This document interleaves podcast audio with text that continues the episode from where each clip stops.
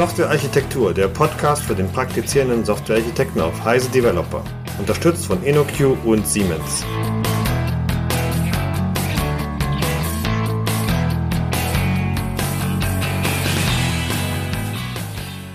Herzlich willkommen zu einer neuen Pod Podcast-Folge. Ähm, heute zum Thema Software Craftsmanship. Mein Name ist Sandra Pasik und ähm, mit mir ist Eberhard Wolf dabei. Eberhard, magst du dich kurz vorstellen? Ja, mein Name ist Ebert Wolf. Ich arbeite bei der InnoQ als Fellow. Ich mache Consulting, Training äh, und solche Geschichten und freue mich hier zu sein und mit dir zusammen die Folge aufzunehmen. Ja, mein Name ist Sandra Pasik. Ich bin freiberuflicher Softwareentwickler unterwegs. Äh, in meiner Freizeit organisiere ich die äh, mit ein paar anderen die Softwareskammer Ruhrgebiet. Und wir sind heute zusammengekommen, um halt über das Thema Software Craftsmanship und da ist es mal vielleicht erstmal interessant ähm, zu sehen, wieso das eigentlich für die Softwareentwicklung ähm, eine Relevanz hat.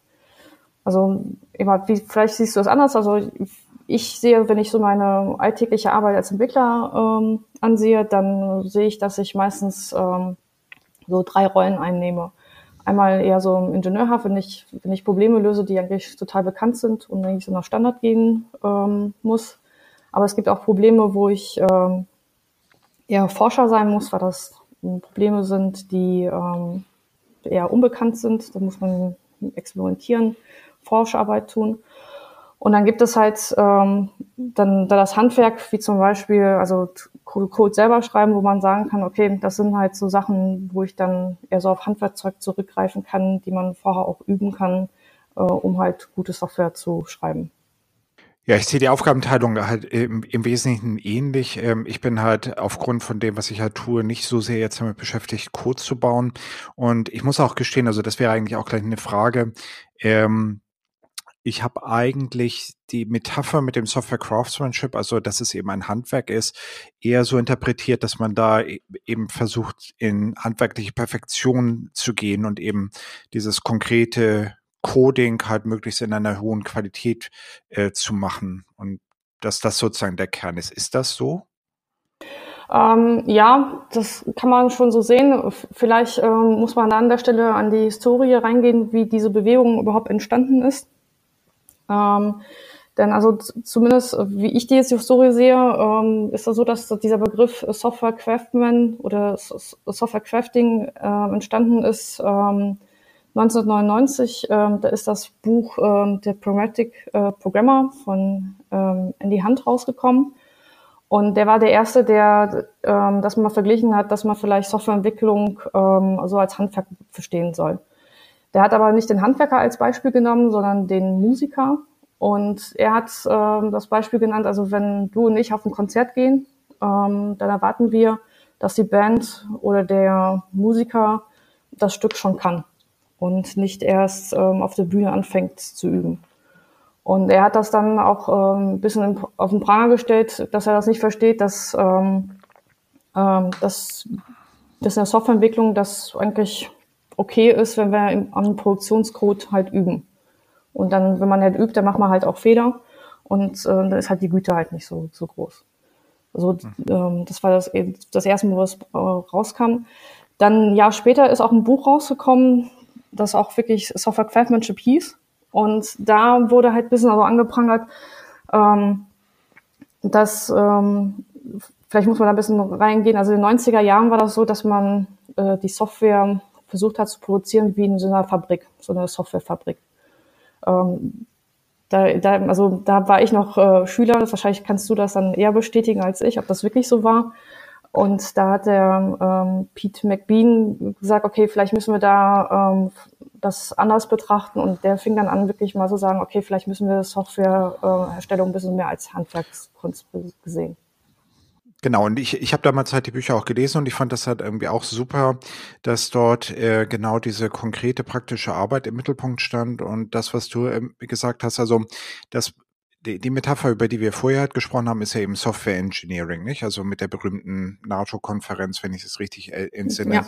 Ende der 60er, wo eben dieser Begriff gekommen ist und wo man irgendwie gesagt hat, das ist ein Ingenieursvorgehen, wir machen das halt sehr planvoll.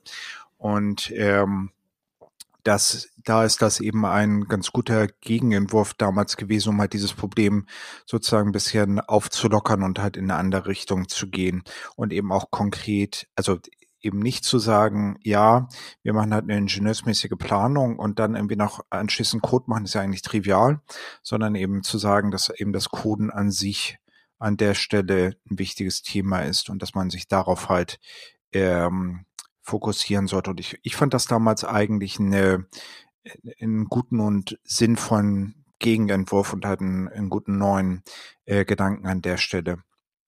Beim Vorgespräch ähm, hattest du ja jetzt auch gerade eben schon gesagt, dass ähm, man das ja parallel sehen müsste zu Extreme Programming. Das zwingt sich mir eben auch auf, weil eben Extreme Programming an der Stelle an verschiedenen Stellen äh, auch mit den klassischen Ansätzen versucht hat zu brechen. Also eben einmal auch diese konkreten Coding Practices, die halt in Extreme Programming sehr stark drin sind und äh, auch eben diese sehr radikale und ich würde aus der heutigen Sicht sagen, orthodoxe Ablehnung von ingenieursmäßigem Vorgehen, wo man eben sagt, nicht, Big Design up front, blöde Idee, you ain't gonna need it, Dinge, die ich eben äh, jetzt einbaue, werde ich eben am Ende doch nicht benutzen.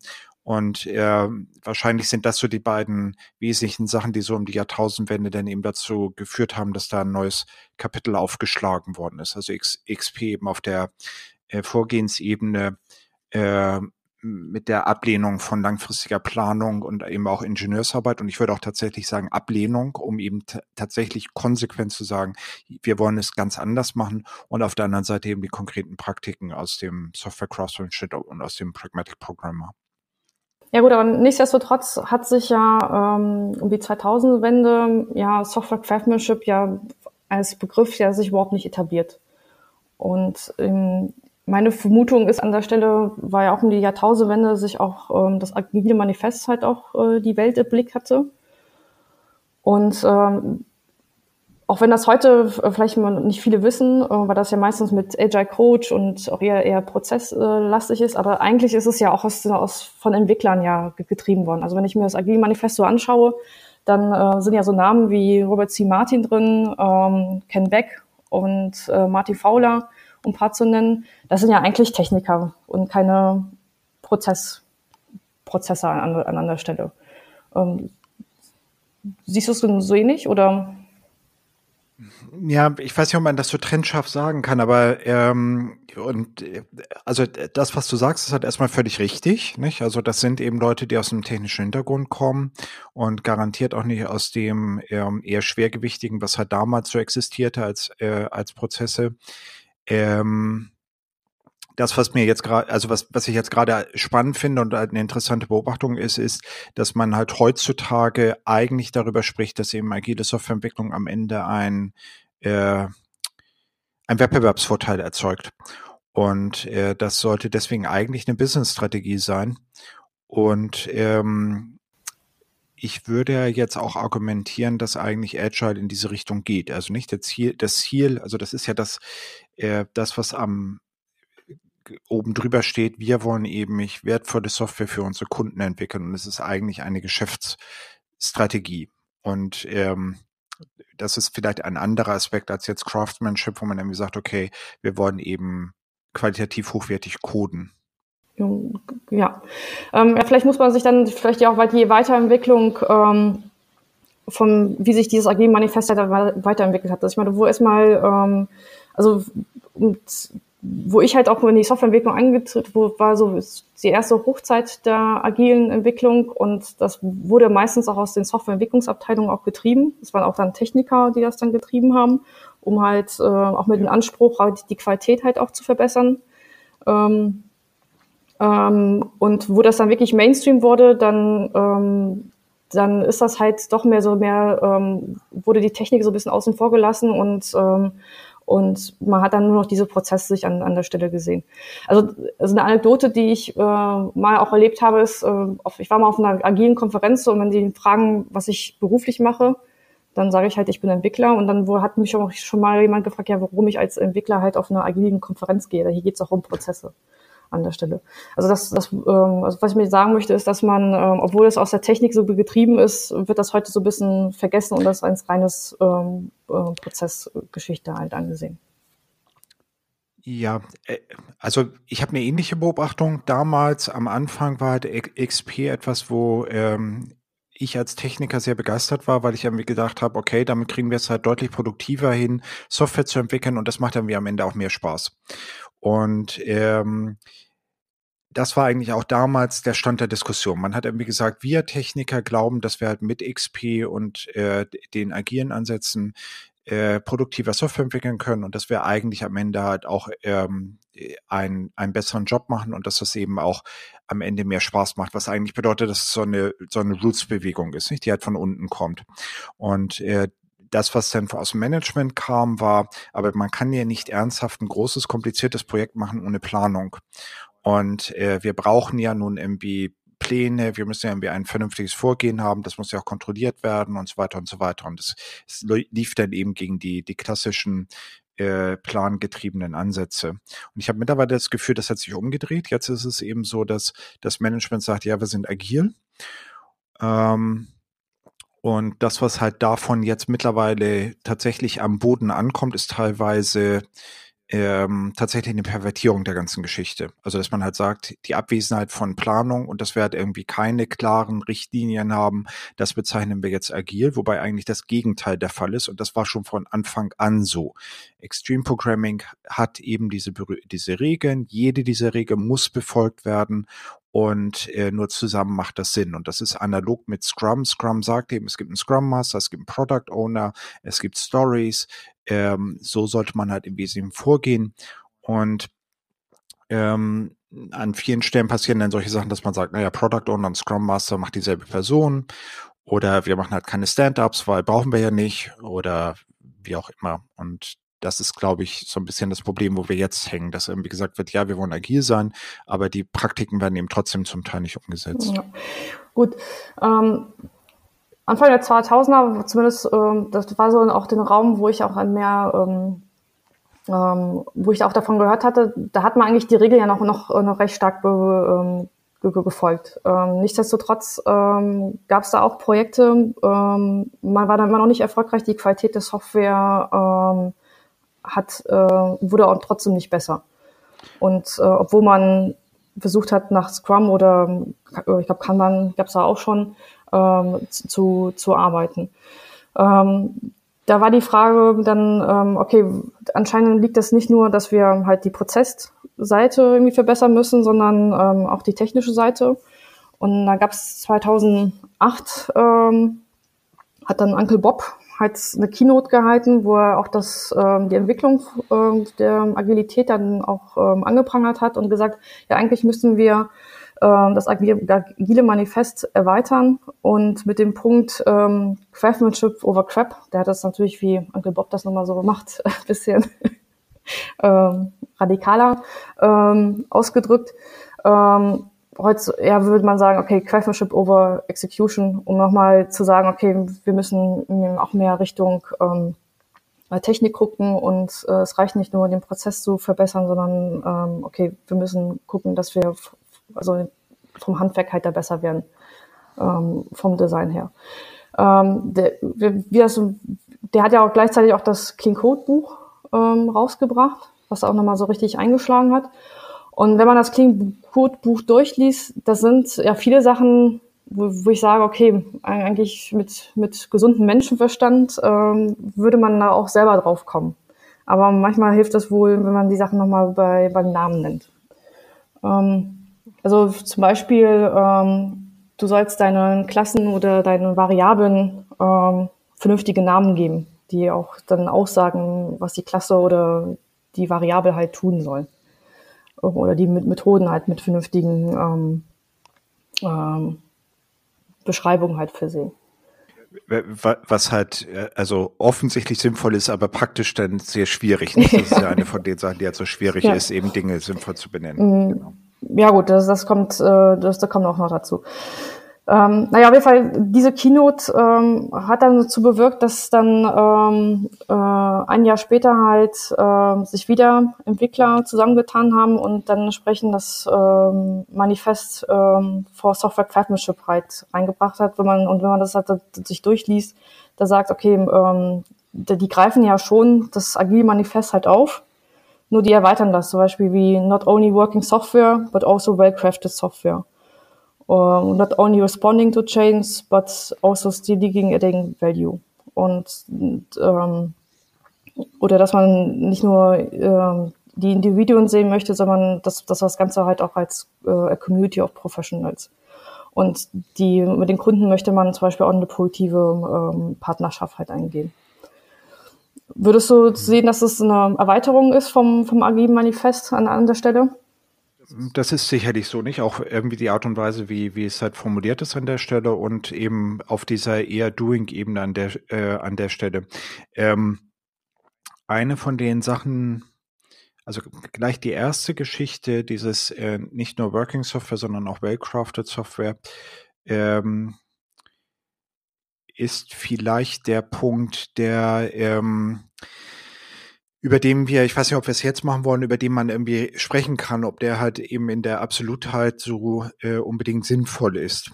Also ähm, ich glaube, es macht sehr viel Sinn und das ist auch irgendwie eine Sache, die hat die Software Craftsmanship Community hervorragend hinbekommen hat, eben eine Community zu machen und dafür zu sorgen, dass wir eben alle voneinander lernen. Und das ist auch super, auch mit einer, mit einer sehr guten äh, mit, mit äh, sehr, sehr guten Veranstaltungen und eben den, den ganzen Softwareskammern. Ähm, das mit der well-crafted Software ist so ein bisschen eine Geschichte, über die man nochmal genauer diskutieren kann. Um, ähm, vielleicht können wir da auch reinsteigen. Also ähm, ähm, vielleicht muss man auch definieren, ja, was ist eine well-crafted Software? Vielleicht ist das eine, vielleicht eine Sache, die man nicht global definieren kann. Vielleicht muss das äh, Team für sich das selber entscheiden, wie weit sie gehen. Also man hat ja so Anhaltspunkte, äh, wie zum Beispiel, was man auch im Clean Code Buch von Uncle Bob halt findet. Ähm, die Frage ist, äh, ob das auch immer zum Projekt halt passt. Ähm, also da, da stelle ich mir vor, ähm, wenn ich jetzt ähm, eine Kampagne nur programmieren muss, die für zwei Monate läuft und danach das weggeschmissen wird. Äh, die Frage ist, ob ich da jetzt auch, ähm, ob es nicht wirklich ausreicht, dass, dass das für die zwei Monate läuft und das war's dann. Oder ähm, und dann im Vergleich halt die eine Software, die im, eher im Unternehmenbereich, die, wo man weiß, okay, die muss 10, 15 Jahre lang laufen und entsprechend erweitert werden. Ja, ge genau. Also in die Richtung geht es halt nach meinem Empfinden. Also wenn man halt aus einer Softwarearchitekturperspektive die Qualitätsdiskussion führt, die ja nun eben hinter well-crafted Software möglicherweise steckt, dann müsste man eben erstmal sagen, was soll diese Software erfüllen? Also soll sie jetzt besonders sicher sein? Soll sie besonders ähm, weiß ich nicht, benutzerfreundlich sein oder was auch immer. Und mein Problem, was ich eben habe, ist, ähm, wenn ich irgendwo hingehe und mir halt Dinge anschaue oder anschauen soll, bekomme ich halt üblicherweise wenig Informationen darüber, wie die Qualitätsmerkmale sein sollen der Software, wobei das eigentlich die Basis ist. Und äh, man sieht dann halt an vielen Stellen Entscheidungen, die halt sagen, ja, ich will eine skalierbar, ein skalierbares System bauen ähm, und halt ein System, das besonders wartbar ist, im Sinne von Code ist änderbar. Aber ähm, das ist möglicherweise eben gar nicht das Ziel und gar nicht der Punkt, um den es halt geht. Also wenn ich sage, ich bin ein und ich möchte halt einen neuen Markt besetzen, dann möchte, muss ich halt in eine Software bauen, die halt besonders benutzerfreundlich ist. Und das ist das oberste Ziel. Und die Codequalität ist dann eben ein sekundäres Ziel. Das ist halt vielleicht etwas, was mir halt an der Stelle hilft, wo ich jetzt eben, wie du ja richtig sagst, in der nächsten Iteration bin und in der nächsten Iteration und dann irgendwie sage, okay, ich muss das halt irgendwie wartbar haben. Aber unter Umständen ist es eben so, dass man da gar nicht hinkommt, weil die Software halt so widerwärtig zu benutzen ist, dass halt niemand das Ding benutzt. So, und äh, das ist halt irgendwie mein Problem, dass halt äh, mit einer, mit der, mit dieser Community halt gesagt wird, okay, wir wollen halt ähm, so mein Eindruck, Software bauen, die halt eben Clean Code hat, die eben auf der Code-Ebene sehr sauber ist. Und das ist für mich auch total nachvollziehbar, weil nicht, wenn ich an einer Codebasis arbeite, die halt nicht besonders sauber ist, dann habe ich eben kein besonders angenehmes Leben. Und wir haben alle schon in Projekten gesessen, wo man halt sagt, oh Gott, das ist halt eine schreckliche Codebasis, wir kommen ja halt auch nicht weiter. Und äh, wo das eben auch tatsächlich zu einer, äh, zu einem Problem im Business führt. Nicht die Qualitätsschraube ist zu Recht eine Schraube, die halt schwierig ist. Aber in dieser Absolutheit zu sagen, eigentlich bedeutet qualitativ, hochwertige Software nur Codequalität, das ist nach meinem Empfinden viel zu kurz gesprungen. Und das ist irgendwie so das, das Problem, was ich da ja. ja, vielleicht liegt das äh, daran, dass sie ähm, dass dann einige äh, vielleicht die anderen Punkte aus dem Manifest dann ähm, nicht im Fokus haben. Zum Beispiel a Community of Professionals. Also da unter Professionals verstehe ich nicht nur die Entwickler, sondern auch den Product Owner und auch den, ähm, den Kunden. Und ähm, da kann man ja auch im Dialog mit dem Product Owner, wenn er sagt, okay, ähm, wir brauchen aber jetzt eine, ähm, das Feature muss halt schnell raus, damit wir auf dem Markt bestehen können, ähm, dass man dann vielleicht den, den, den Product Owner halt auch dann entgegenkommt, okay, dann äh, machen wir das Feature halt fertig, dass es halt läuft, nehmen dann bewusst technische Schulden auf, um halt im Markt zu sein. Aber dann, ähm, äh, dass man, dass dann der Product Owner dann sagt, okay, dann gehen wir den nächsten Sprint drüber und wenn dieses Feature sich halt durchsetzt, dass wir das dann entsprechend dann wieder ähm, ähm, das aufräumen, um dann wieder diese Weltcraft-Software zu kriegen. Also ähm, das würde ich jetzt auch runter ähm, äh, sehen, dass man, ähm, dass man auch dann die anderen Punkte vielleicht auch ein bisschen mehr in den Fokus halt reinziehen muss als, ähm, als Handwerker, sagen wir so. Genau, aber das ist halt, also ich weiß nicht, wie du es siehst, aber ich habe halt das Gefühl, dass eben unter diesem Well-Crafted eben nur die Codequalität betrachtet wird und also nicht, dass ja auch das, was du jetzt sagst, okay, wir bringen sozusagen kurz schnell raus, um halt irgendwie eine, und wir nehmen halt dort Kompromisse in Kauf. Ähm, aber ähm, das führt ja nicht weiter, äh, wenn ich halt sage, ich will aber etwas haben, was benutzerfreundlich ist. Und das ist halt irgendwie mein Problem. Also ich habe halt das Gefühl, dass an einigen Stellen eben, ähm, also eigentlich müssen wir als Techniker stehen in der Pflicht zu sagen, die technische Lösung, die ich bauen soll, welche Qualität soll die eigentlich haben? okay, ich verstehe, die soll halt benutzerfreundlich sein. Ich, äh, ich mache irgendwelche Maßnahmen, um das halt irgendwie zu tun. So, und das die, dieser Aspekt, der ist halt irgendwie, da bin ich halt nicht sicher, ob der sozusagen immer in der Diskussion so, äh, so, so betrachtet wird, wie er eigentlich betrachtet werden müsste. Also nicht, welche Probleme habe ich hier, welche Qualität muss ich haben. Und es ist halt immer sehr schnell, dass es halt wieder um Codequalität geht, die ja begr also begründetermaßen wichtig ist, aber nicht, da sind halt andere Sachen, die eben auch wichtig ja, sind. Ja, vielleicht ist auch der Punkt, ähm, ähm, weil man ähm, Usability ähm, da brauche ich einen Kunden, mit dem ich in Dialog gehe. Und ähm, wenn ich mir so unsere ähm, Events anschaue, dann oder Code Retreats oder Coding Dojo, dann arbeiten wir meistens immer auf ähm, Coding-Ebene. Also das ist dann auch einfacher halt zu greifen. Vielleicht ähm, ist man da, dass man ähm, Szenarien halt aufbauen muss oder ähm, dass der Entwickler halt auch mehr ähm, die Interaktion ähm, mit den Kunden halt mitbekommt. Die, aber das ist aber das, was ich auch in Projekten sehe. Im Endeffekt ähm, ähm, habe ich wenige Projekte gesehen, wo ich als Entwickler wirklich äh, mit einem Endkunden halt zusammengesessen habe und ihn gefragt habe oder fragen konnte, wie er sich das Ganze halt vorstellt, weil da kriege ich ja das Feedback über die Usability halt, ja und überhaupt über die ganzen äh, über die ganzen Anforderungen und das ist eigentlich auch so für mich der Kern also für mich ist halt der Kern von Agilität eigentlich eben diese Feedback-Zyklen dass ich eben sage okay ähm, ich möchte halt direkt Feedback bekommen vom Kunden ich möchte direkt technisches Feedback haben was eben über Test-Driven funktioniert dass ich eben sehe ob ähm, die Sachen, die ich halt baue, irgendwie korrekt sind und so weiter und so weiter.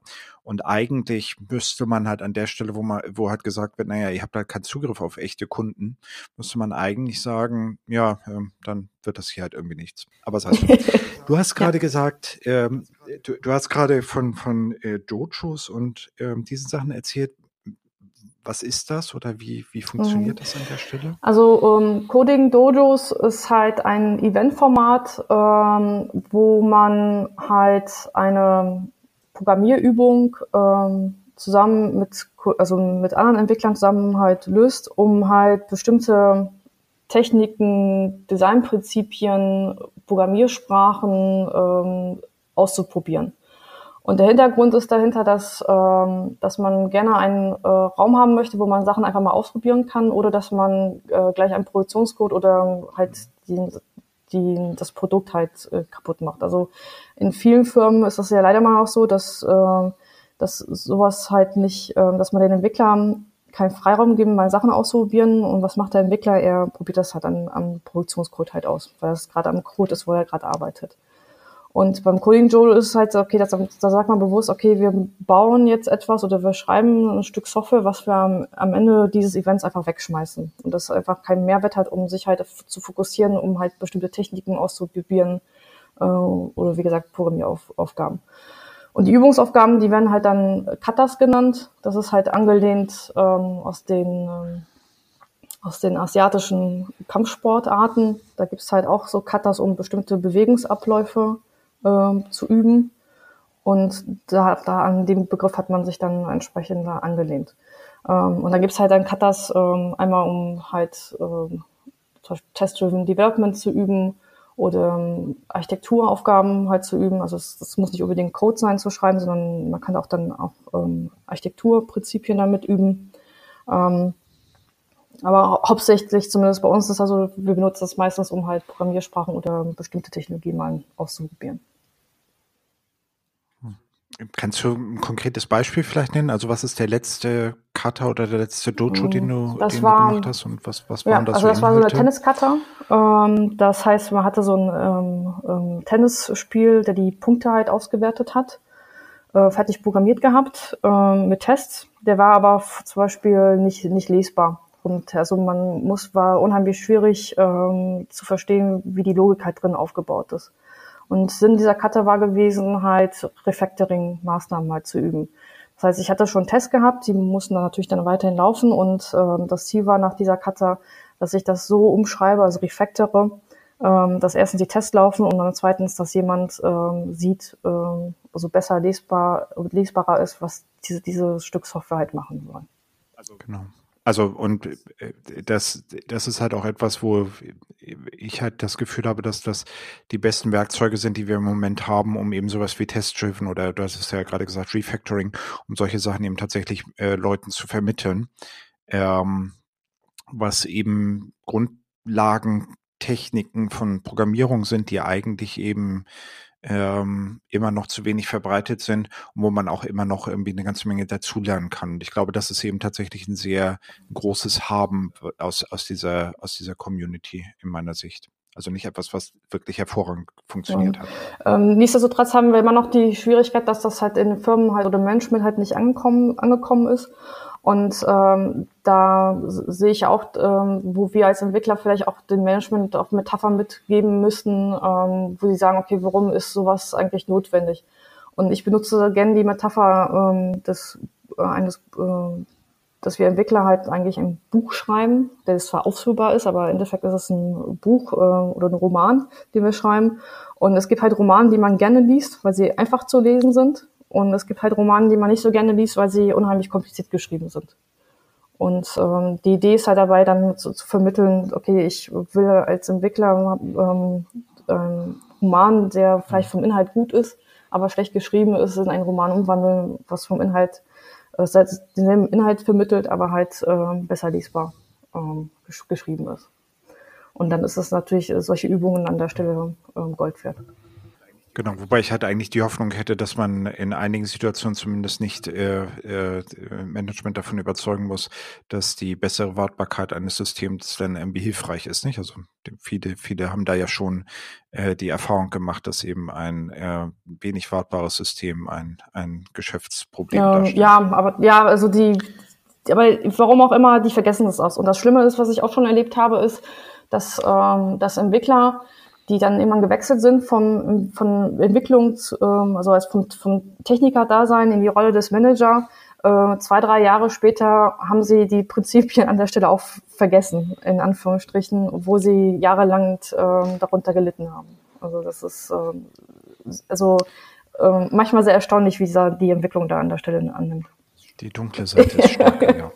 Ähm, du, hattest, du, äh, du hattest vorhin gesagt, äh, nicht, dass man sowas nicht nur irgendwie auf Code-Ebene machen kann, sondern eben auch auf Architekturebene. Das ist zum Beispiel etwas, was ich auch an verschiedenen Stellen äh, schon gemacht habe, auch zusammen mit Kollegen in verschiedenen Kontexten und auch mit, mit Kunden ebenso ähm, Architektur-Cutters und wo man tatsächlich sehr praktisch lernt, wie man etwas äh, umsetzt mit Hilfe von äh, bestimmten Prinzipien, also Domain-Driven Design oder anderen Dingen. Und das sind eben auch Sachen, die ich persönlich immer ganz gut finde, weil man dabei eben ganz praktisch das anwendet und ähm, dabei eben ganz praktische Ergebnisse erzielt. Und ähm, also das geht eben auch auf der anderen Ebene. Und ähm, weil du gerade eben sagtest, nicht, wir können das halt sozusagen in der Kundenkommunikation nicht üben. Also das Lustige ist, dass man das eben tatsächlich kann, weil man dort eben sagen kann, okay, hier ist halt der Kunde, interview ihn halt und versuche herauszufinden, was er eigentlich will also in Bezug auf Softwarequalitäten. Das ist zum Beispiel etwas, was wir, was ich halt eben tue, um genau dieses Qualitätsthema, was mir ein bisschen am, am Herzen liegt, äh, zu vermitteln. Und da eben Aber dann ähm, kannst du mal ein Beispiel geben. Also ich muss echt zugeben, ähm, Architekturkatas, ähm, die ich bisher ähm, beigewohnt habe, ähm, war diese Kunden sich jetzt nicht so äh, präsent. Ähm, kannst du da mal ein Beispiel dazu dafür geben?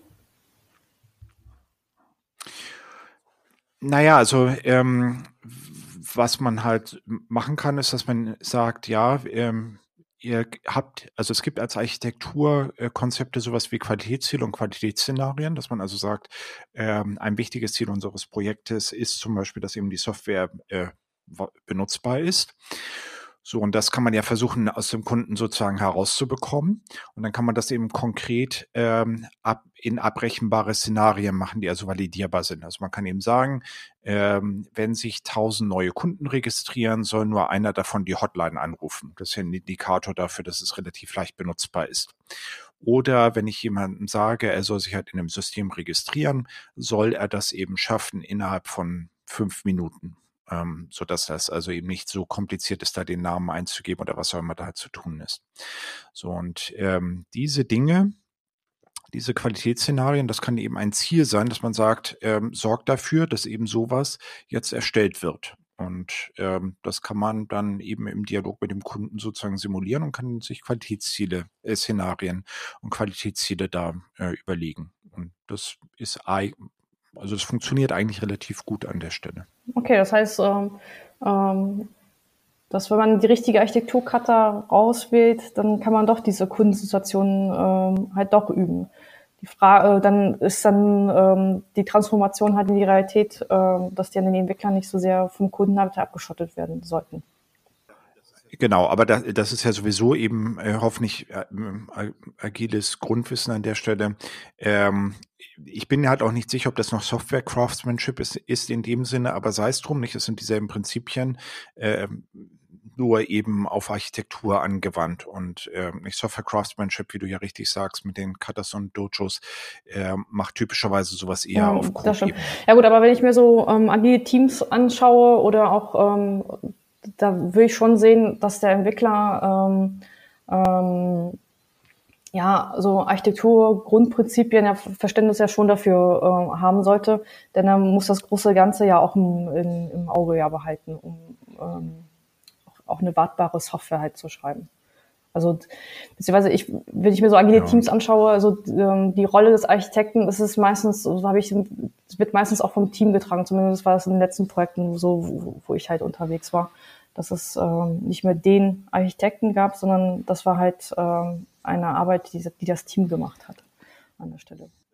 Ja, genau. Und das, das ist ja auch irgendwie, also nicht, ich glaube, da ist genau diese, diese Trennung zwischen dem, was halt sozusagen vor diesem Pragmatic Programmer und äh, vor XP und Agilität war, dass man irgendwie gesagt hat, es gibt so eine Art Command, äh, Command Control auf technischer Ebene, nicht? Der Architekt weiß, was in Wirklichkeit zu tun ist und der äh, Entwickler sorgt dann dafür, dass das irgendwie umgesetzt wird und äh, der muss halt kein tiefes Wissen haben und das ist halt natürlich offensichtlicher Unsinn, nicht? Also das äh, sind eben beides technische Aufgaben, äh, Code schreiben und sich halt Konzepte überlegen und äh, Techniker können halt zwischen beiden Rollen hin und her springen in einem Projekt. Das würde ich halt auch so erwarten.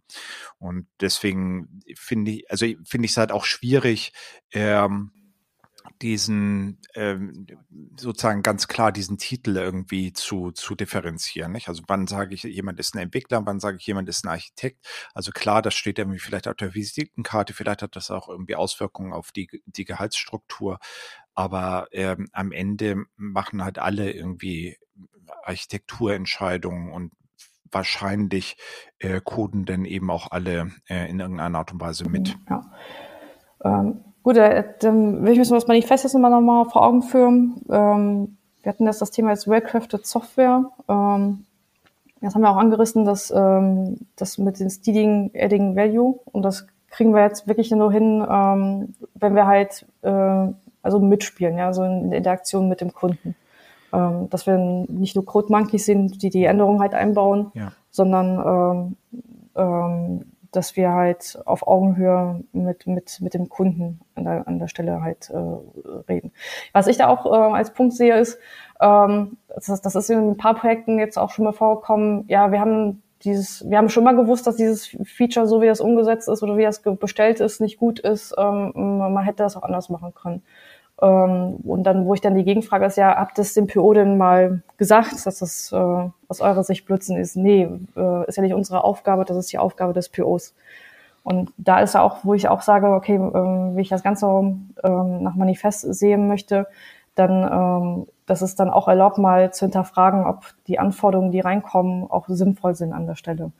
Siehst du das ähnlich oder würdest du sagen, hast du eine andere Meinung? Also ähm, äh, das, was du sagst, ist halt erstmal richtig. Nicht? Ähm, ich würde halt auch denken, dass ähm, Entwickler äh, auf jeden Fall Dinge hinterfragen sollten, alleine schon, um sie besser zu verstehen. Und äh, weil sie vielleicht eben sozusagen aus der eigenen Perspektive auch äh, da Dinge einbringen können, die, die ähm, die weiterhelfen und insbesondere ergibt sich daraus eben auch, dass die Entwickler äh, letztendlich äh, tiefes fachliches Wissen entwickeln, um eben überhaupt diese Diskussion führen zu können. Ich muss gestehen, ich habe an einigen, ich habe an einer Stelle mal sozusagen die Pervertierung davon auch gesehen, äh, wo dann letztendlich aus dem Team so halb im Scherz die Aussage kam mit, äh, also eigentlich brauchen wir den Fachbereich nicht, wir wissen viel besser, wie das Geschäft läuft. Und das ist dann halt ja. ein bisschen gefährlich, nicht? Also das ist dann irgendwie so übertrieben.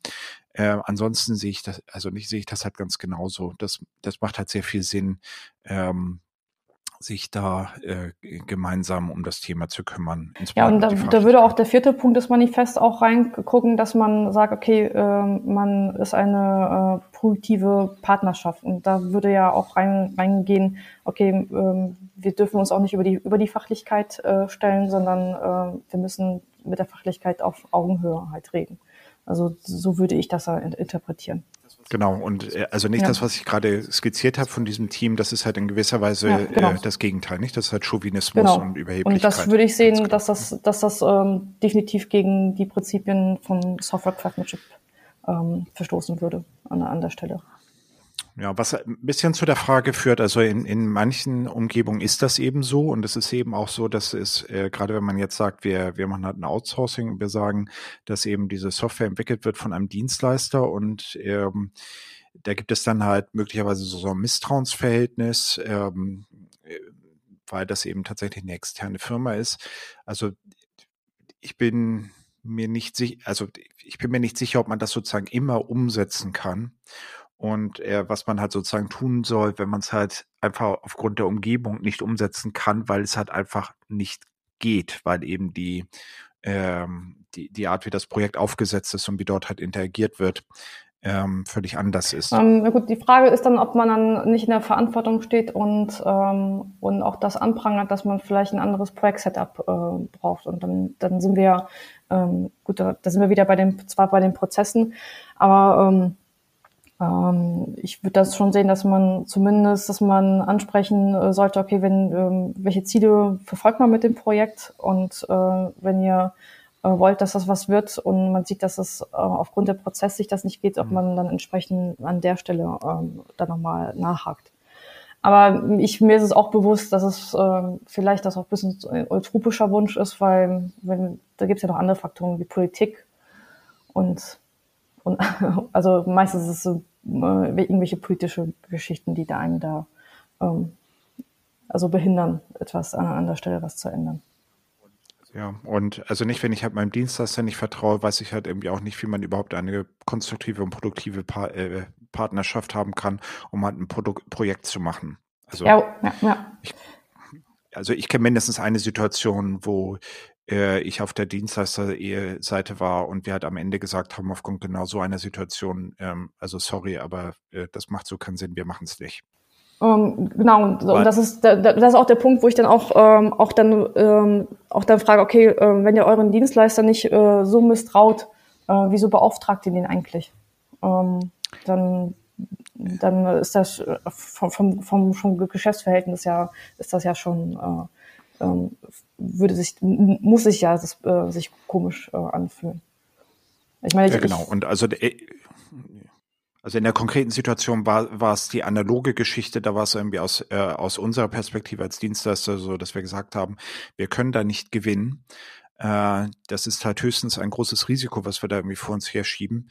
Das macht keinen Sinn. Also das ist keine äh, Entscheidung gewesen, die jetzt, jetzt gesagt hat, wir machen das nicht, weil wir wollen Software-Craftsmen sein, sondern das war eine Entscheidung, die hat gesagt hat, wir machen das nicht, weil wir setzen da halt am Ende Geld in den Sand und das macht keinen Sinn. Gut, ich glaube, wir hätten alle vier Punkte sind wir, sind wir durchgegangen. Ne? Also wenn ich mir jetzt, jetzt mal ähm, das anschaue, okay, a Community of Professionals, das, das geht ja einher. Ähm, vielleicht äh, gehen wir zurück, wo, was eigentlich passiert ist, nachdem dieses agile Manifest ähm, ähm, aufgesetzt wurde, wie sich das dann weiterentwickelt hat.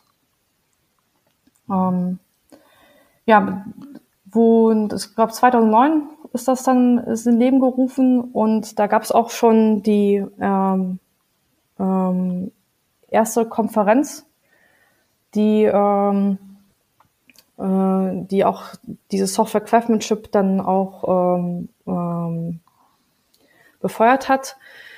Ähm, ja, wie so oft, das ist halt erst in Amerika ist entstanden, die, äh, dann ist das rübergeschwappt äh, nach äh, Israel und Großbritannien ähm, wurde die ersten Software Craftsmanship, das auch ähm, in Europa und in ähm, ähm, ähm, in Israel stattgefunden hat. Und das war eigentlich auch so dann die ähm, Geburtsstunde, wo ähm, Deutsche, also das war in dem Fall ähm, Nicole Rauch und Andreas Leidig, die auf so einer Software Craftsmanship Konferenz in Großbritannien waren, wo die gesagt haben, okay, sowas wollen wir halt auch gerne in Deutschland haben. Und so ist dann 2011 die erste Sokrates äh, äh, fand dann in Deutschland statt. Ähm, die war noch relativ klein, ähm, aber das war dann, wo man sagt, okay, das war dann die Ge Geburtsstunde, wo man gesagt hat, okay, wir wollen uns nicht nur einmal im Jahr äh, sowas machen, sondern ähm, die Idee wollen wir halt gerne ähm, auch regional ähm, ähm, weiter verbreiten. Und das war dann so die Geburtsstunde der Softwarekammer, wo dann ähm, die ersten Regionalgruppen sich halt gegründet haben. Mhm. Ähm, den nächsten Höhepunkt von der Software Craftsmanship-Bewegung kann man eigentlich 2014 äh, sehen, wo dann ähm, Sandro Mancuso das Buch The Software Craftsman ähm, rausgebracht hat, wo er ähm, nochmal drauf eingegangen ist, ähm, okay, wie ist das entstanden, ähm, warum tun wir das, ähm, die, die, äh, wie, wie, wie können wir halt äh, uns an der Stelle verbessern. Was aber auch er gemacht hat, ähm, ähm, auch so ein bisschen so Leitfaden mitgegeben, okay, wie, ähm, wie äh, kann ich zum Beispiel meinen Arbeitgeber auswählen oder, ähm, oder wie finde ich als Arbeitgeber gute, gute Entwickler, was muss ich da tun, ähm, um entsprechend ähm, auch diese äh, Software Craftsmanship äh, Prinzipien auch in den Unternehmen rein, reinzubringen. Ähm, zum Beispiel, äh, was, was ich sehr, ähm, äh, was für mich zum Beispiel sehr wegbereitend war gewesen, ähm, okay, wenn ich in der Firma bin, wo ich das nicht machen kann, ähm, dann ähm, investiere ich halt äh, Freizeit rein, um halt besser zu werden, um dann daraus halt äh, die Möglichkeit haben, äh, mir äh, eine bessere Firma an, an der Stelle zu suchen, ähm, ähm, die dann ähm, es wertschätzt, wenn die Entwickler äh, gewisse Qualitätsansprüche an ihrer Arbeit haben. Ähm, meinst du, das ist zu, zu sehr fundamentalistisch gedacht oder ähm, würdest du das ähm, auch so unterschreiben? Also ich, ich bin mir jetzt nicht sicher, was du, was du meinst. Also sich einen äh, Arbeitgeber aussuchen, der äh, sozusagen mit einem äh, darin übereinstimmt, was man äh, tun möchte. Das macht halt ja auf jeden Fall Sinn. Und ähm, ich glaube halt auch die, die Idee, sich sozusagen weiterzubilden und darüber sich bessere Chancen zu machen, das macht irgendwie auch sehr viel Sinn. Und ähm, das, was du, was du halt beschreibst, auch eben, ähm, also die Sokrates ist ja interessanterweise an einem Wochenende. Irgendwie, äh, und ähm, es ist eben auch so, dass diese äh, Software Craftsmanship-Geschichten meistens so irgendwie am, am Abend sind. Also das sind dann nach meinem äh, Empfinden Leute, die halt sehr motiviert sind und die eben versuchen da äh, an der Stelle äh, sich äh, eben weiterzuentwickeln aus sich heraus. Und das ist auf jeden Fall halt sehr positiv. Ähm, ich glaube, das andere, also das hast du jetzt nicht so, so explizit gesagt, ähm, äh, weil ich auch gar nicht weiß, ob das sozusagen äh, sich so ein, so ein Thema ist, was die sich direkt oder was sich diese Community direkt auf die Fahnen schreibt. Aber am Ende des Tages ist es so, dass durch äh, diese Community äh, auch so soziale Aspekte eine Rolle spielen. Also viele von den ähm, Diversity-Team, die äh, so präsent sind, haben meiner äh, sind meiner Ansicht nach gerade in, dies, in diesem Bereich von den Software Craftsmanship Geschichten halt irgendwie so, so, ein, so ein ganz wichtiges Thema. Nicht um was, äh, was du jetzt beschreibst, ist ja eigentlich auch eine allgemeine Lebensverbesserung, nicht? Dass man sagt, ich will halt einen besseren Job haben und ich möchte halt dann eben etwas machen, was mir mehr Spaß macht. Und ähm, an der Stelle ähm, geht es eben deutlich weiter, als man, als dass man nur sagt, naja, ich will halt ein besserer Entwickler werden und irgendwie besser coden können, sondern ja. ich habe das Gefühl, dass es da halt noch ganz andere Aspekte gibt. Ähm, ähm, ja, das schon. Also ähm, vielleicht, wie ich das erlebt hatte, wo ich das in die Community eingestiegen bin. Also ich hatte, äh, ähm, also ich war halt äh, in einem Umfeld, wo man äh, zum Beispiel auf Konferenzen fahren durfte, äh, wo das als Belohnungssystem benutzt worden ist und nicht als äh, Weiterbildung. Also man musste dann halt als vom Arbeitgeber her um Weiterbildung ähm, ähm, äh, ein bisschen halt kämpfen. Gut, da habe ich auch bekommen, ähm, aber das war halt dann ein, ein, ein Kampf gewesen. Und ähm, ich hatte das, das dann aber aus eigenem Antrieb halt ähm, mit meiner Freizeit sich da beschäftigt. Aber als Alleinkämpfer ähm, ist es halt dann schwierig und dann guckt man natürlich äh, rum, okay, gibt es in, in den Regionen, wo man halt lebt, ähm, auch andere, die, ähm, ähm, die ähm, auch so ähnlich ticken wie man selbst. Also äh, mein Mann sagt selber, das ist halt so eine Selbsthilfegruppe an der Stelle. Und äh, und da hat man entsprechend mit der mit dieser Softwareskammer halt ähm, diesen Vehikel bekommen. Okay, da sind noch andere Leute, die auch lernen wollen ähm, außerhalb der Arbeitszeit, ähm, äh, um sich halt persönlich weiterzuentwickeln und ähm, ähm, ähm, und die meistens auch ähnliche Situationen hat, haben, äh, von wegen, ähm, dass das auf der Arbeit mit der Weiterbildung halt äh, nicht so gesehen wird. Ähm, mittlerweile ähm, denken die Unternehmen halt da an der Stelle auch uh, halt auch um, ähm, weil die versuchen halt auch dieses ähm, ähm, diese Prinzipien halt mit einzuführen. Aber was was was ähm, was ich auch vielen Leuten sage, okay, ähm, die dann sagen, okay, ja, ähm, äh, würde ich auch gerne machen, aber mein Arbeitgeber gibt mir nicht mehr die Zeit dazu, dann sage ich, okay, dann fang halt selber in deiner Freizeit an, investier was, ähm, um da halt ähm, aus diesem Loch wieder rauszukommen, weil sonst ist es ja so ein, so ein Teufelskreis an anderer Stelle. Ähm, ich bin nicht gut, deswegen ähm, ähm, würden mich bestimmte Firmen halt auch nicht nehmen wollen als Entwickler. Ähm, und ähm, da dreht man sich halt im Kreis herum. Und das wäre halt ein Vehikel, ähm, um aus diesem Teufelskreis wieder rauszukommen. Und dieser Punkt, wo du sagst, okay, ähm, ähm, ähm, der Punkt von wegen, das ist ja nicht nur, um gute Software zu schreiben, sondern auch die Lebensqualität zu verbessern. Ähm, ja, so kann man das natürlich auch betrachten. Denn wenn ich dann in ein Umfeld wechseln kann, ähm, wo ich dann auch geschätzt werde, das, das ist auf jeden Fall eine Sache, die dann ähm, die Lebensqualität an der Stelle halt auf jeden Fall ähm, ähm, erhöht. Genau, und die Sache mit der, also die Sache mit der Selbsthilfegruppe ähm, finde ich gar nicht so, so schlecht. Also irgendwie passt es halt genau äh, dazu. Und wie gesagt, das ist eben auch ein wichtiges Thema. Also ich finde das halt, ich finde, das ist eben auch eins der großen, der großen Erfolge, dass da, ähm, dass eben dieser, dieser soziale Aspekt, der ja nun mal in der Softwareentwicklung auch wirklich wichtig ist, weil am Ende geht es um die Kollaboration von, von Personen, dass, äh, dass ein ganz wichtiger Teil dieser Community ist. Und ähm, deswegen finde ich das eben auch super, dass es diese Community gibt und eben die Surfax-Kammern gibt und all diese ganzen Geschichten. Die, die Idee von dem, von so einem, ähm, von einem Code Retreat ist eben, sich tatsächlich einen Tag komplett zurückzuziehen und in mehreren Iterationen letztendlich ähm, eben solche Cutters zu machen und dadurch besser zu werden. Und da gibt es eben den Global DF Code Retreat, der ist, glaube ich, im November. November ist der, ja. eben Genau, wo es dann halt über die ganze Welt verstreut äh, solche Events gibt. Das ist also auch eine gute Möglichkeit, um ähm, sozusagen sowas mal selber kennenzulernen und äh, sich da äh, zu involvieren über den Tag. Und das macht dann, also nicht macht halt irgendwie Spaß, man lernt was.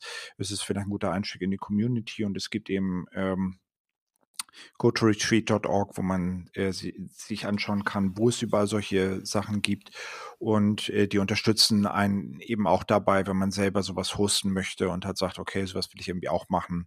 Und äh, ich, also ich will es gerne tun, ich weiß noch nicht wie. Äh, Gerade bei dem Global Day of Code Retreat gibt es da eben so Möglichkeiten, sich remote ähm, da sozusagen aufsetzen zu lassen. Und das ist, glaube ich, eben auch eine ganz schöne Aktivität an der Stelle. Ähm, ähm, ja, also wir, wir äh, was wir festgestellt haben, ist, ähm, dass die Code Retreats Days ähm, auch immer auch Neulinge halt auch anzieht, ähm, äh, die auch mit den äh, Software Craftsmanships äh, bisher wenig Berührungspunkte hatten und die ähm, vom Feedback her auch sehr ähm, so beeindruckt auch wieder nach Hause gehen, wo die dann sagen, okay, ähm, dass sie, dass nochmal eine Horizonterweiterung an der Stelle ist. Ähm, ich nutze auch gerne die Code Retreats, um einfach mal neue Programmiersprachen mal oder für jemanden mehr zeigen zu lassen, wie so eine, so eine Programmiersprache, ähm, neue Programmiersprache, also für mich neue Programmiersprache entsprechend sich ähm, aussieht, anfühlt und wie, wie, wie man damit arbeitet vom Ökosystem her. Genau, und das, also es funktioniert eben typischerweise so, dass man seinen eigenen Rechner mitbringt, dann eben Pair Programming macht, also zusammen an dem, äh, an dem Problem arbeitet und eben Techniken wie zum Beispiel äh, Test-Driven Development, Refactoring, sowas eben praktiziert und äh, dann bestimmte Einschränkungen hat. Also ja. da gibt es halt äh, verschiedene äh, Übungen, die man, die dann da gemacht werden und die der Facilitator dann eben an der Stelle vorschlägt. Ja, vielleicht können wir ein paar so Constraints mal durchgehen. Also ähm, was wir mal nutzen, ist halt äh, gerne das Game of Life. Ähm, Katam, ähm, da geht's halt darum, dass ich halt ähm, ein Spielbrett an Zellen habe, die ähm, bestimmte ähm, Lebenszyklus haben und deren Lebenszyklus davon abhängig, wie, wie ihre Nachbarn halt aussehen. Das heißt, ähm, dann wenn ähm, ähm, wie viel lebende Nachbarn ich habe oder wie viel ähm, tote Nachbarn ich habe, davon ist dann abhängig, ob ich im nächsten Zyklus halt nochmal lebe oder nicht. Also dieses Cutter wird dann, also ähm, diese Übung wird dann durchgespielt und dann in jeder Runde sind dann halt ähm, so Constraints wie zum Beispiel ähm, ähm, Ping-Pong, das heißt, mein äh, mein Partner schreibt die Tests ich, und ich muss dazu halt den richtigen Implementierungscode äh, ähm, schreiben. Und wenn ich den Test grün geschrieben habe, dann bin ich diejenige, die den Test schreiben muss. Aber es gibt aber auch solche, wo ich sagen, wo dann eher so Soft Skills äh, dann geübt äh, äh, ähm, werden, wie ähm, zum Beispiel, dass ich dann ähm, ähm, nicht mehr mit einem Partner reden darf, sondern also erst Soft Skills, sich dann so Skills übe wie ähm, ich darf mit meinem Partner halt nicht reden und muss mir über den Code halt kommunizieren, um halt ähm, dann zu üben, okay, wie kriege ich meinen Code ähm, ausdrucksstärker hin, dass der, äh, dass der mein Partner merkt, was, auf was ich da hinaus möchte. Und ähm, ein Aspekt ist dabei auch noch, dass eben also ich habe es, glaube ich, noch nie erlebt, dass irgendjemand tatsächlich dieses Game of Life fertig bekommen hat. Es geht eben darum, tatsächlich die, die Praktiken zu üben und äh, eben in so einer Iteration von, von 45 Minuten oder einer Stunde oder so äh, eben sowas einzuüben. Nicht, wie du halt sagst, äh, Ping-Pong zu machen oder über den Code zu kommunizieren oder Refactoring zu machen oder so etwas. Und äh, das ist eben genau dieses ähm, die, diese Geschichte, dass man eben nicht, äh, dass man da wirklich nur übt und die Ergebnisse halt auch wegwirft nach jeder Iteration und halt was anderes nutzt anschließend. Ja, die Neulinge sind immer sehr schockiert, wenn man äh, sagt nach den 45 Minuten, dass sie den Code wieder wegschmeißen sollen. Also, also dann da lernen die Entwickler auf jeden Fall mal loszulassen von, von ihrem Code. Ja, genau. Und was aber auch sehr cool ist, was, also zumindest machen wir das, dass wir dann auch nach jeder Iteration auch den Partner wechseln. Dass man dann genau. auch ja. Das, ähm, was wir auch schon mal gemacht haben, ist, ähm, dass wir, dass wir nur mit Papier das Problem lösen wollten. Also das heißt, äh, man, äh, die, die zwei, also die, die Pairs haben sich dann zusammengetan und dann auf Papier mal äh, sich Gedanken gemacht, wie sie das Problem entsprechend halt an der Stelle lösen wollen. Und äh, äh, das war die, die meistens, die kommt, die Erkenntnis raus, okay, vielleicht muss man manchmal nicht einfach drauf loscoden, sondern mal sich Gedanken machen, sich doch vielleicht einen Plan im Kleinen äh, erstellen, um sich der, der Problematik an der Stelle bewusst zu werden. Genau. Ähm, also nicht konkrete Dinge, die man jetzt tun kann. Wir haben es, glaube ich, schon, schon indirekt gesagt. Ähm, Global Day of Code Retreat ist eine Möglichkeit, überhaupt ein Code Retreat. Äh, es gibt irgendwie mittlerweile eine solche Vielzahl an Softwareskammern, äh, dass man eigentlich davon ausgehen kann, dass irgendwie in der nächsten größeren Stadt auch eine existiert. Da kann man also hingehen. Und äh, die Sokrates hatten wir erwähnt als eine Konferenz, die halt genau zu diesem Thema halt ist. Das wären also jetzt konkrete Ansatzpunkte, um da halt irgendwie mehr zu machen und halt irgendwie zu schauen, ähm, dass man sich da selber involviert und da halt irgendwie Dinge tut. Und wie gesagt, die, die Community ist halt relativ offen. Ähm, das heißt, dass da eigentlich eben tatsächlich jeder willkommen ist, der irgendwie Interesse daran hat, da, da was zu tun. Ja, also in, jetzt im deutschsprachigen Raum ähm da gibt es mittlerweile schon 29 Regionalgruppen, also die, wie du sagst, das ist die wahrscheinlich sehr groß, beziehungsweise ähm, man kann ja auch so eine, selber eine Gruppe bilden an, an der Stelle. Ähm, da, das ist dann auch, äh, also man muss ja nicht viel Aufwand betreiben, sondern eigentlich äh, kann das auch als Stammtisch anfangen, äh, äh, wo man äh, beim Meetup oder bei der Softwareskammer.org eine Gruppe erstellt und ein Event reinstellt und dann gucken, was an der Stelle ähm, dann auch äh, Gleichgesinnten halt, äh, halt herkommen. Zumindest hat, ist es bei uns im Ruhrgebiet halt so, ist es so gestartet. Da waren am Anfang, glaube ich, drei, vier Leute. Entschuldigung. Und mittlerweile sind wir auch zu einer größeren Community halt gewachsen an der Stelle. Also das wäre auch eine Möglichkeit. Und die Links dazu tun wir in die, in die Shownotes, da kann man sich dann das also entsprechend anschauen. Ähm, genau. Ja, dann, ähm, dann wären wir fürs erste Mal durch. Vielen Dank fürs Mitmachen. Genau, vielen Dank für die Einladung, vielen Dank fürs, äh, fürs Kümmern und äh, vielen Dank fürs Zuhören. Ja, vielen Dank fürs Hören. Bis dann. Tschüss. Vielen Dank für das Herunterladen und Anhören des Software Architektur Podcasts. Er wird produziert von Michael Stahl, Stefan Tilkoff und Christian Weyer und ist gehostet auf dem Heise Developer Channel unter heise.de slash developer slash podcast. Die Betreiber freuen sich über jegliches Feedback sei es als Kommentar auf der Webseite, via E-Mail oder als MP3 aufgenommenes Audiofile bzw. als Anruf auf der dafür vorhandenen Voicebox. Kontaktmöglichkeiten finden sich auf der Webseite. Alle Episoden des Podcasts sind lizenziert unter der Creative Commons Non-Derivative License 3.0. Das bedeutet, die Episoden des Podcasts können als Ganzes für nicht kommerzielle Zwecke genutzt werden. Änderungen sind nicht erlaubt, es muss nur die Quelle angegeben werden. Näheres unter creativecommons.org.